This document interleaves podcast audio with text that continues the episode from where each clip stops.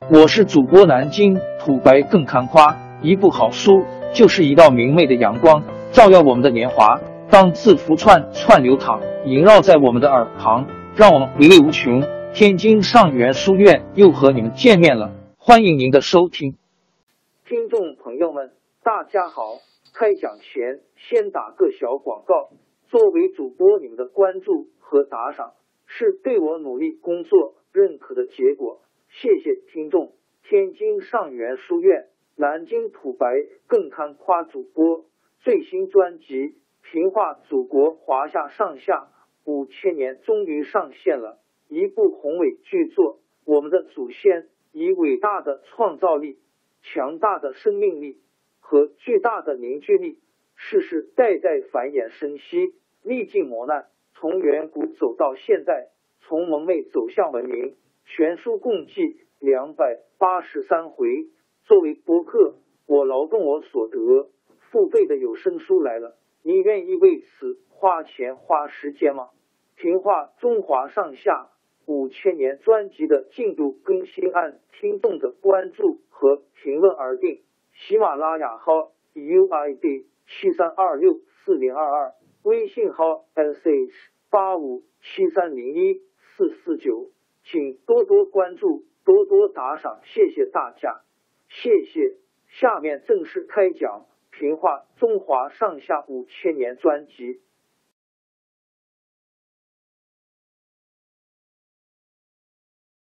宋太祖花了十三年功夫灭了南方五国，接着就出兵攻打北汉都城太原。北汉请辽朝出兵援助，宋军吃了败仗。不久，宋太祖也得病死去，他的弟弟赵匡胤继承皇位，这就是宋太宗。宋太宗决心完成统一北方的事业。公元九百七十九年，他亲自率领四路大军围攻北汉都城太原，辽军又来援助。宋太宗派兵截断援兵要道，太原城在宋军重重包围之中，外无援兵。内无粮草，北汉国主刘继元没法，只好投降。刘继元手下有一名老将杨业，也归附宋朝。宋太宗早就听说杨业武艺高强，十分器重他，任命他做大将。宋太宗灭了北汉，想乘胜攻打辽朝，收复北方失地。宋军攻势凌厉，北方有几个州的。辽朝守将纷纷投降，宋军一直打到幽州（今北京市）。后来，辽朝派大将耶律休哥救援，双方在高粱河（今北京市城西）打上一仗，宋兵大败。宋太宗乘了一辆驴车逃回东京。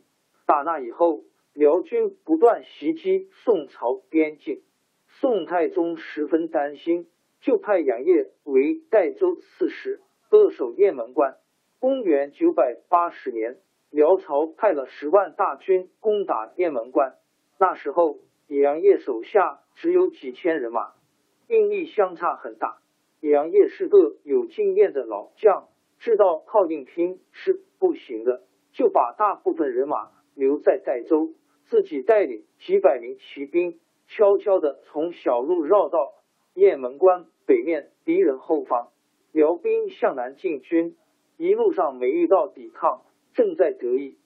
忽然后面响起一片喊杀声，只见烟尘滚滚，一支骑兵从背后杀来，像猛虎冲进羊群一样乱砍猛杀。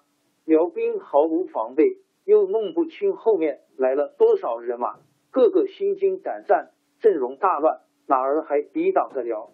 纷纷向北逃窜，杨业带兵追赶上去，杀伤大批辽兵，还杀死了一名辽朝贵族，活捉了一员辽将。雁门关大捷以后，杨业威名远扬，辽兵一看到杨字旗号，就吓得不敢交锋。人们给杨业起了个外号，叫做杨无敌。杨业立下大功，也引起一些边防将领的妒忌。有人给宋太宗上奏章，说了杨业许多坏话。宋太宗正要依靠杨业，不理睬那些诬告，把那些奏章封好了，派人送给杨业。杨业见宋太宗这样信任他，自然十分感动。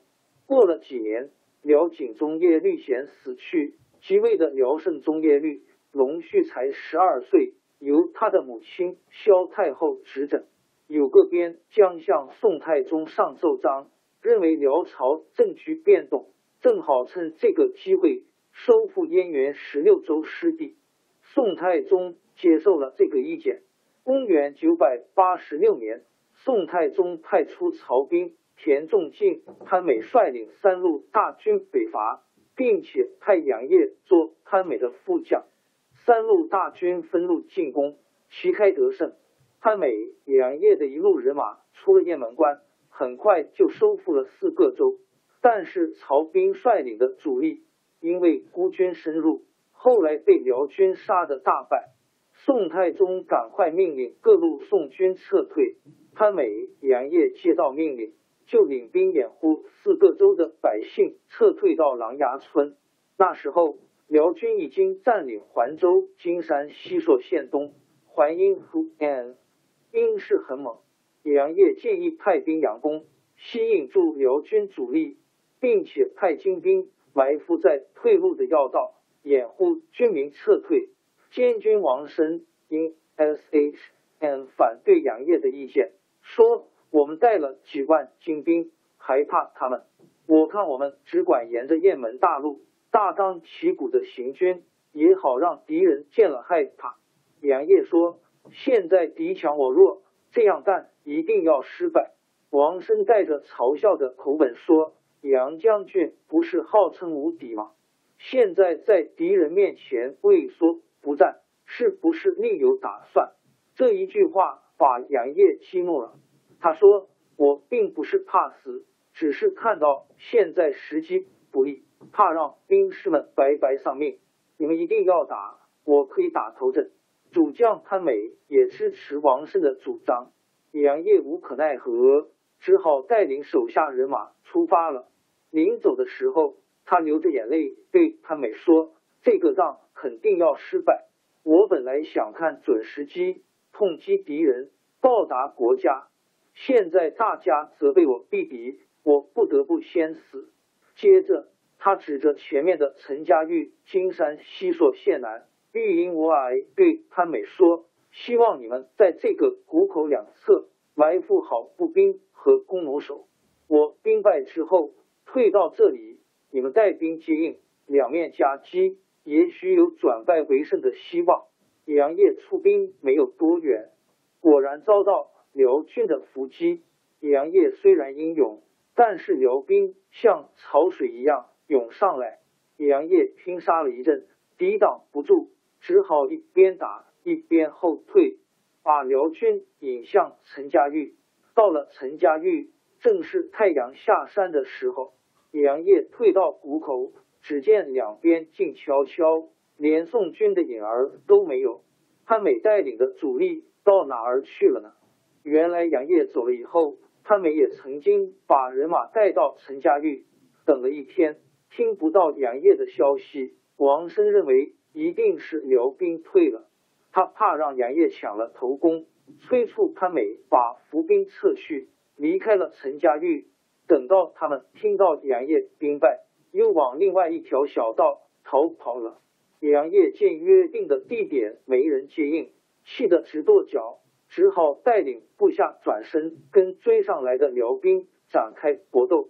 兵士们个个奋勇抵抗，但是辽军越来越多。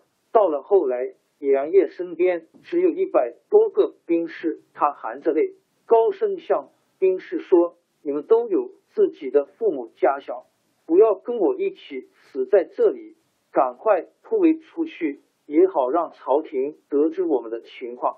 兵士们听了这些话，再看看杨业浴血奋战的情景，感动的都流下热泪，没有一个愿意离开杨业。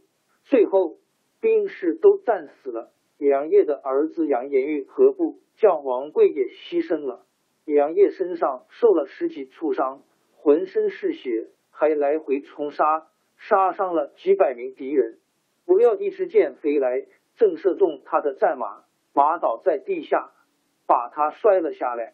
辽兵乘机围了上来，把他俘虏了。杨业被俘以后，辽将劝他投降，他抬起头叹了口气说：“我杨业本来想消灭敌人，报答国家，没想到被奸臣陷害，落得全军覆没，哪还有脸活在世上呢？”他在辽营里绝食了三天三夜，就牺牲了。杨业战死的消息传到东京。朝廷上下都为他哀痛叹息。宋太宗丧失了一名勇将，自然也感到难过，把潘美降职处分，王生革职查办。杨业死后，他的后代继承他父亲的事业，儿子杨延昭、孙子杨文广在保卫宋朝边境的战争中都立了功。他们一家的英勇事迹受到人们的传颂和赞美。